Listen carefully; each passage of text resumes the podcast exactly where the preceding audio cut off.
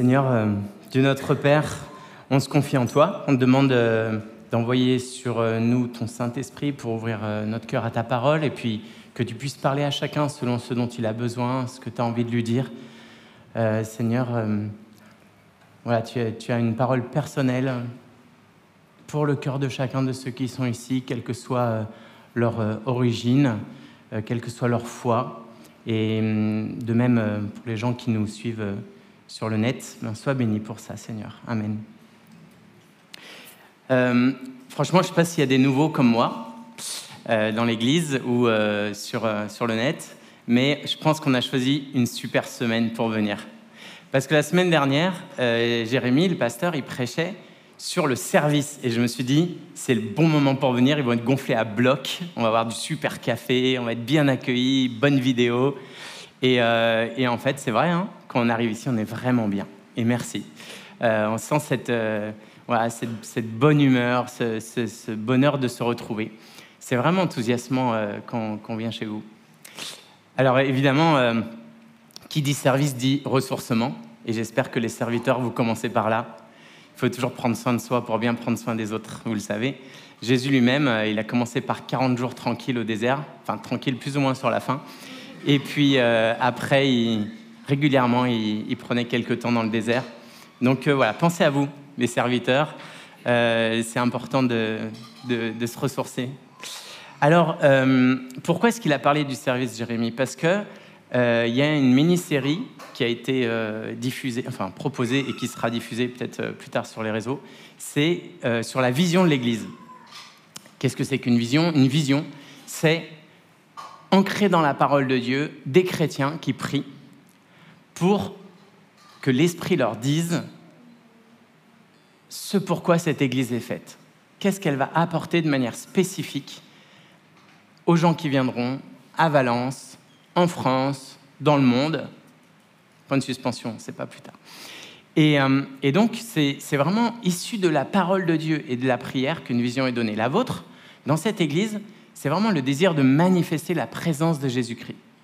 Manifester que Jésus-Christ est présent par le service, par l'enseignement et par le témoignage. Et donc, quand on entre dans cette église, eh bien, on est accueilli aussi dans cette dynamique-là. Une vision, c'est ce qui se fait pas, c'est ce qu'on veut faire.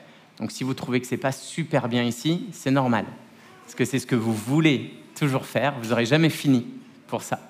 Donc, euh, engagez-vous. Euh, voilà, venez aider ceux qui sont au service parce que vraiment, euh, il faut qu'ils se ressourcent et donc il faut que d'autres les remplacent aussi. N'hésitez pas à rentrer dans cette dynamique de la vision. Pour moi, donc, euh, m'incombe la prédication sur manifester la présence du Christ dans l'enseignement. Honnêtement, c'est pas le plus simple pour moi, parce que qui dit enseignement dit un peu intelligence, contenu, de foi, etc. Et j'ai pensé devoir. J'ai jamais aimé les devoirs de l'école. Franchement, quand tous les copains jouent et qu'il faut se mettre au bureau, c'est vraiment la galère. Et donc, euh, j'étais un peu en difficulté pour préparer cette prédication jusqu'à ce que Gemma, une autre pasteur de l'Église, me libère. Non pas qu'elle me fasse changer de thème, mais elle m'a dit la réponse. Manifester la présence du Christ pour vous dans cette Église, ça veut dire que lorsque vous enseignez, lorsque vous partagez la parole, eh bien, vous le faites de telle sorte qu'on sente que le Christ est présent, que c'est lui qui parle. C'est ça le but de votre vision. Et euh, je trouve ça super parce que ça enlève le poids de euh, faire des études, d'être des spécialistes. Et vous ressemblez beaucoup plus à Abraham, qui s'est mis au boulot euh, sans études, ou à Moïse, Paul, selon les versions, qui se sont mis à annoncer la bonne nouvelle, alors même qu'ils n'avaient pas pris beaucoup de temps pour l'école du dimanche, le catéchisme ou je ne sais quoi. Donc, vous êtes tous capables de manifester cette présence. Cela dit, il y a des moments où, dans l'enseignement, on est vite mis en difficulté. Parce que notre foi chrétienne, elle est bizarre. Elle est paradoxale. Elle est difficile. Par exemple, quand vous pensez simplement à la Trinité, pour l'expliquer, je ne sais pas qui veut essayer là tout de suite, non?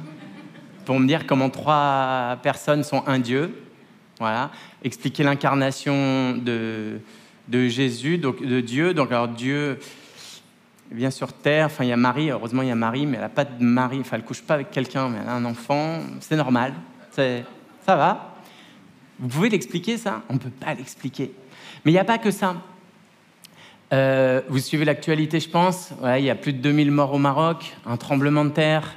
Ça, ça, ça a vraiment euh, bousculé tout le monde et voilà, ça nous laisse un peu sans, voix. Et la question du mal, vous voyez, qu'est-ce que vous dites, vous, quand, quand on dit c'est Dieu qui a fait ça il, il, y est pourquoi?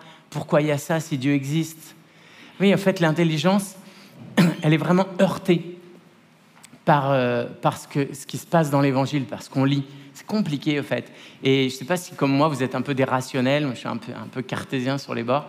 Et donc, je comprends tous ceux qui disent euh, Moi, je suis comme saint Thomas, vous savez, je crois que ce que je vois. Alors, comme je ne vois pas Dieu, je ne peux pas y croire. Fin du sujet. Et, j'aime bien parler avec ces gens-là parce que je m'y reconnais, en fait. Je me reconnais bien dans cette euh, dureté de, de l'esprit. Alors, on peut quand même essayer de voir comment euh, Jésus, lui, essaye de, résoudre cette tension entre l'évidence de la foi et la complexité de, son contenu, vous voyez? On essaye? C'est chaud hein, aujourd'hui, hein? C'est pas, facile, quoi. Euh, un, petit passage d'évangile, Luc 2. vous, vous allez le reconnaître pour ceux qui ont déjà lu l'évangile. Quand Jésus eut 12 ans, ils montèrent en pèlerinage avec ses parents, suivant la coutume. À la fin de la fête, comme ils s'en retournèrent, comme ils s'en retournaient, le jeune Jésus resta à Jérusalem à l'insu de ses parents. Pensant qu'il était dans le convoi des pèlerins, ils firent une journée de chemin avant de le chercher parmi leurs parents et connaissances. Ne le trouvant pas, ils retournèrent à Jérusalem en continuant à le chercher. Et c'est au bout de trois jours qu'ils le trouvèrent dans le temple, assis au milieu des docteurs de la loi. Il les écoutait, il leur posait des questions, et tous ceux qui l'entendaient s'extasiaient sur son intelligence et sur ses réponses. Tous les adultes hyper formés qui écoutaient un enfant de 12 ans s'extasiaient de leur intelligence. J'espère que les enfants de 12 ans ou plus ou moins, vous vous dites, euh, je fais partie du lot. Il n'y a pas d'âge. Il n'y a pas d'âge pour avoir une intelligence de la foi. Et euh, pour éduquer des petits-enfants, des petits-enfants, je peux vous dire que souvent je suis retourné par, euh, par l'intelligence des enfants, l'intelligence spirituelle qu'ils ont. Et euh, on se dit que Jésus, lui, évidemment, il avait toute la connaissance, tout le savoir, euh, et, et que ceux qui sont les mieux placés pour avoir compris le message de Jésus et son enseignement, ce sont les disciples. Eh bien, rassurez-vous, ceux qui pensent que euh, la foi est difficilement compatible avec la raison, parce que vous êtes dans cette assemblée ou dans ceux qui écoutent en ce moment, sans doute ceux qui ressemblent le plus à l'Évangile, aux disciples de l'Évangile. On va voir ça. Je suis allé lire la totalité de l'Évangile selon Marc, pour aller voir comment les disciples s'en sortaient avec l'enseignement de Jésus. Je vous fais une synthèse, mal ils s'en sortent mal, très mal. C'est parti. On se balade Marc 10, Marc 4, verset 10.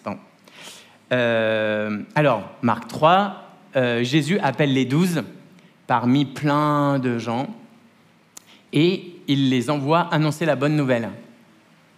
Ça n'a pas traîné, hein? L'évangile vient de commencer, il en prend douze, va annoncer la bonne nouvelle. Bon, il leur fait confiance. Un peu trop, Franchement, un peu naïf, Jésus, sur ce coup-là.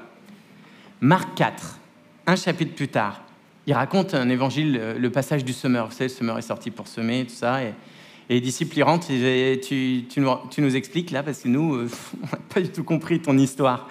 Et du coup, Jésus leur explique. Il dit, bon, à vous, je vais dire les trucs que je ne dis pas aux autres. Et puis ensuite, il dit, bon, maintenant que je vous ai expliqué tout ça, on va prendre le bateau.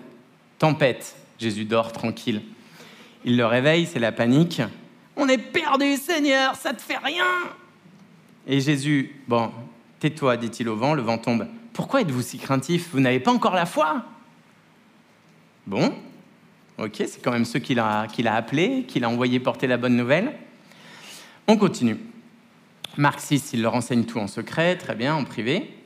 Et puis un peu plus tard, euh, il y a la mort de Jean-Baptiste, son cousin, et il est vraiment affecté Jésus. Donc il prie seul dans la montagne. Et il envoie les disciples euh, passer sur l'autre rive. Encore une tempête. Jésus marche sur l'eau. Euh, ça aussi pour la raison, c'est pas toujours commode. Donc euh, Jésus marche sur l'eau, et là les disciples le voient, et ils crient. Jésus leur dit Courage Ils n'avaient pas compris le miracle des pains, leur intelligence était incapable d'en saisir le sens. Bon, là je vous fais pas tout, il y a une prédication entière. C'est-à-dire qu'il vient de multiplier les pains, il est sur la montagne, il marche sur l'eau et dit Ils n'ont rien compris les disciples. Bon, nous, pas forcément non plus. Hein. Donc euh, après, euh, il raconte encore euh, autre chose. Il dit que finalement, c'est pas ce qui rentre dans l'homme qui rend l'homme impur, c'est vraiment ce qui sort de son cœur. Et donc, on peut tout manger. En fait, il n'y a pas d'interdit alimentaire dans la foi chrétienne. Et donc, ses disciples rentrent, et eux, ils sont quand même un peu légalistes. Et donc, ils disent à Jésus On n'a pas compris du tout ce que tu as raconté, tu, peux nous dire? Donc, Jésus leur explique, et il dit Êtes-vous donc, vous aussi, sans intelligence? Alors, on continue il y a encore une multiplication des pains, ils partent encore dans l'eau, et Jésus leur dit, méfiez-vous du levain d'Hérode. Les disciples, on a encore oublié le pain. C'est pas une blague, hein? Eux parlaient du manque de pain. Donc Jésus leur dit, est-ce que vous avez l'esprit bouché? Vous ne comprenez pas encore? On n'en est qu'au chapitre 8. Bon, il n'y en a que 14 en Marc, hein, c'est bientôt fini. Euh, après, il se passe quelque chose au chapitre 8, c'est Pierre qui reconnaît que Jésus est le Messie. Grand moment, enfin, quelqu'un pose un mot. Voilà, c'est pas n'importe qui, ce Jésus, c'est le Messie. Et à partir de là, ça n'a rien à voir avec la prédication, mais je vous le dis, il n'y a plus de miracle. C'est intéressant. Il n'y a plus qu'une seule guérison. C'est-à-dire qu'une fois qu'on confesse Jésus, plus besoin de miracle. C'est intéressant. Et donc, il y a la transfiguration, et Jésus parle euh, de la résurrection, qu'il ne faudrait pas en parler avant que ça arrive. Il se demandait vraiment ce que ça signifie. Alors au chapitre 9, Jésus insiste. C'est très beau. Il prend ses disciples à part. Venez les amis. Et vous savez de quoi il leur parle? De sa mort et de sa résurrection. Et ses disciples ne comprenaient pas la signification de ces paroles et ils avaient peur de lui poser des questions. Marc 10, il raconte comment ça se passe, le mariage, le divorce, tout ça. Les disciples rentrent à la maison. Seigneur, on n'a pas compris. Tu peux nous expliquer ce que tu viens de dire? Et là, ils disent plus rien, parce qu'on arrive dans le moment de la scène, du, jugement, de la crucifixion. les disciples sont en retrait. Jusqu'au chapitre 14, on arrive à la fin de 16, désolé, on arrive à la fin de l'évangile. Et là, il y a Marie-Madeleine qui euh, voit Jésus ressuscité. Et, Jésus l'envoie le dire aux onze euh, qui, étaient rassemblés. Et donc elle leur dit, Jésus est vivant. Et quand ils l'entendent dire, quand ils entendirent qu'elle l'avait vu, ils refusèrent de croire. Après la résurrection de Jésus. Alors les deux disciples d'Emmaüs reviennent, viennent les voir. On l'a vu aussi. Ils ne l'écrirent pas non plus. Alors Jésus se manifesta à eux et leur reprocha leur manque de foi et la dureté de leur cœur. Fin de l'évangile. Alors heureusement, cette parole un peu euh, rude de, Jésus a tout débloqué pour eux. Ils l'ont vraiment vu, il est vraiment ressuscité, ils vont annoncer la bonne nouvelle et ça transforma leur vie. Mais c'est vraiment intéressant de voir que finalement, ce qui s'est passé, c'est que tant que les disciples étaient coincés dans leur intelligence, dans leur raison, ils ne pouvaient pas comprendre parce que ce qui se passe, le projet de Dieu ne rentre pas dans la petite tête d'un homme, d'un être humain. Ce n'est pas possible. C'est-à-dire si vous cherchez à connaître Jésus juste avec votre tête, ça rentre pas dedans. C'est trop grand. C'est pas comme ça que ça se passe. Il faut passer avec Jésus de l'intelligence à la connaissance. Et la connaissance, c'est naître avec. Vous savez, en latin, connaissance, naître avec. C'est une nouvelle vie, c'est une vie nouvelle, une naissance nouvelle, une relation qui nous fait entrer dans l'intelligence de qui est Jésus. Et à partir de ce moment-là, en effet, quand il y a ce cœur à cœur, cette rencontre, alors on peut être comme Thomas, comme Saint Thomas. Parce que Saint Thomas, il voulait pas croire ses copains quand, tant qu'il n'avait pas vu Jésus, tant qu'il n'avait pas mis ses doigts dans les plaies de Jésus. Et quand il le fait, Il dit pas Ah ouais, t'es ressuscité. Pas du tout. Il tombe à genoux et il dit Mon Seigneur et mon Dieu. Et ça, il ne l'a pas vu. Il ne l'a pas touché avec ses doigts. C'est son cœur qui a été transpercé, au fait. Et il a confessé Jésus. Et une relation nouvelle est née, parce que lui-même est né d'une manière nouvelle. Il a connu Jésus vivant. Et donc ce changement nous permet euh, d'avoir une vraie connaissance de, Jésus. Et c'est le début d'une aventure, après d'une relation. évidemment, tout, est à relire à ce moment-là. C'est-à-dire que moi, j'imagine les disciples qui font exactement le travail que j'ai fait avec vous sur leur ignorance, sur euh, l'obscurité de leur intelligence, et ils peuvent à ce moment-là tout relire avec foi. Moi, j'ai envie de vous inviter cette semaine à lire un évangile. C'est entre une heure et demie et deux heures. Ça va? Vous l'avez déjà fait dans votre vie Un évangile en entier? D'une traite? Peut-être pas. Franchement, c'est la base. Qu'on soit croyant ou pas, ça fait pas de mal. Marc plus court, Jean très long, bah, Luc, moyenne, comme vous voulez. Et euh, vous le lisez et vous verrez à ce moment-là comment Jésus, lui, enseigne. Comment est-ce qu'il s'y prend? Et l'étonnant, c'est que Jésus, il, finit jamais, il, il, dit toujours des trucs qui sont pas complètement finis, qui sont pas complètement clairs, parce qu'il ne veut pas que tu comprennes avec ta tête, il veut que tu le rencontres avec ton cœur.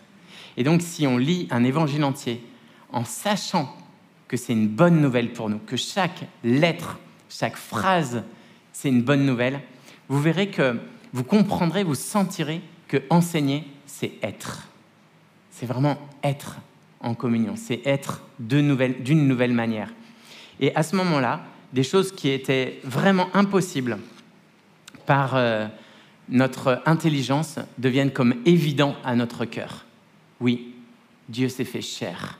Oui, Vraiment, Dieu, Père, Fils et Esprit, et ce Dieu d'amour qui vient me rencontrer. Il y, a une sorte d'évidence. Oui, ce Dieu fait des miracles. Oui, ce Dieu est puissant. Mais vous voyez, ma tête ne peut pas intégrer ça. Mon cœur peut l'intégrer. Et hum, à ce moment-là, il y a autre chose qui se passe, c'est que je rencontre quelqu'un, comme Evelyne, un peu, qui dit Ah, mais toi aussi, tu crois Mais parle-moi. Et, et ensemble, se tisse quelque chose entre personnes qui ont une connaissance commune. Et cette chose-là qui se passe, cette relation entre personnes qui croient, devient un enseignement. Il y a beaucoup de personnes qui, voyant des gens comme dans cette église, qui n'ont rien à voir ensemble, d'histoire, de, tempérament, de, de, choix politiques, je ne sais pas ce que vous voulez, de richesse, de maladie, etc., c'était improbable que vous soyez là dans vos groupes de maison, dans cette assemblée, en train de regarder cette, euh, cette euh, vidéo et, ça, simplement en voyant cette grâce-là, il y a une présence qui se manifeste et un témoignage qui est donné. Donc, lire un évangile et euh, euh, partager ensemble finalement cette, euh, cette connaissance. Et alors, cette connaissance, elle se traduit par une fidélité dans notre enseignement. Et je vais vous dire comment. Revenons à Luc 2. Qu'est-ce qu'il faisait Jésus à 12 ans? Vous vous souvenez? Il écoutait et posait des questions. Et nous, cette connaissance de l'amour de Dieu, elle fait qu'avec les autres, on n'est plus des gens qui sont là. Je viens de dire la vérité. Je viens de dire comment ça se passe. Je viens de dire que tu devrais changer de vie. Ou des inquisiteurs. Toi, t'es mal. Toi, t'es bien. Moi, je sais. Je vais pourfendre le mal sur cette terre. Et donc, ça, c'est fini, en fait. Celui qui est là, il n'a pas connu Jésus. Il n'est pas en relation avec Jésus. Parce que Jésus, il écoute et il interroge. Et qui est-ce qu'il écoute et qu'il interroge? La Samaritaine? Donne-moi à boire. Mais je suis une femme, une étrangère. T'es qui pour me demander à boire Si tu savais? Est-ce que Jésus va lui parler de la Trinité à la Samaritaine Redites-moi? Pas du tout. Est-ce qu'il lui a dit qu'il était le Fils de Dieu? Pas du tout. Il l'a prise là où elle en était. Il l'a écoutée. Il l'a questionnée. Elle l'a questionné. Et la voilà qui va parler à tous les gens de son, village. J'ai vu le Messie. Je crois que c'est lui. Venez voir.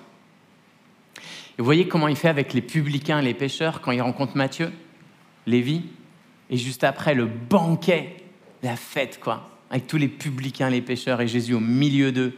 Et c'est sale. Et il y en a qui ont fait des sales trucs, tout ça. Et il est bien là.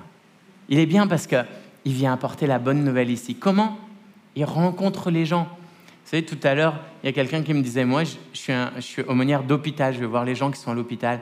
Et souvent, on n'est pas là d'abord pour parler de Jésus, on est là juste pour se poser, pour être présence de Jésus, écouter.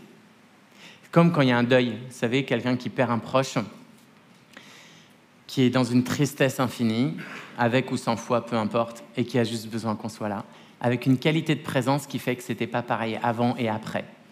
Il n'y a pas eu de mots parce qu'on n'a pas de mots, mais quelle grâce d'avoir une, une présence, la présence de quelqu'un qui se met à ton niveau, à ton écoute, voyez? Et donc l'enseignement, c'est pas d'abord dire ce que je sais, c'est d'abord être à partir de cette connaissance de Jésus. Et donc je vous invite pour cette semaine, si vous voulez, pourquoi pas dès le repas de midi, à euh, être comme ça aussi avec vos proches. D'abord dans l'écoute. En fait, ceux qu'on connaît, on les écoute moins. Vous savez ça? On oublie qu'on les connaît, que la connaissance, c'est quelque chose qui se finit jamais. On croit qu'on a un savoir sur eux. Surtout, ça fait longtemps qu'on est mariés, tout ça avec nos familles, nos frères et sœurs, on sait déjà ce qu'ils vont dire, ce qu'ils pensent, tout ça. Écoutons. Ils en sont où au fait? Et les enfants, écoutez-moi. Est-ce que, vous, demandez simplement à vos parents, est-ce que ça va? Ça s'est bien passé ta journée? Comment ça va au travail À la maison? Vous voyez, en fait, cet intérêt qu'on porte à l'autre, tout simplement. C'est rare que les enfants ils s'intéressent aux parents. C'est vrai, c'est bizarre.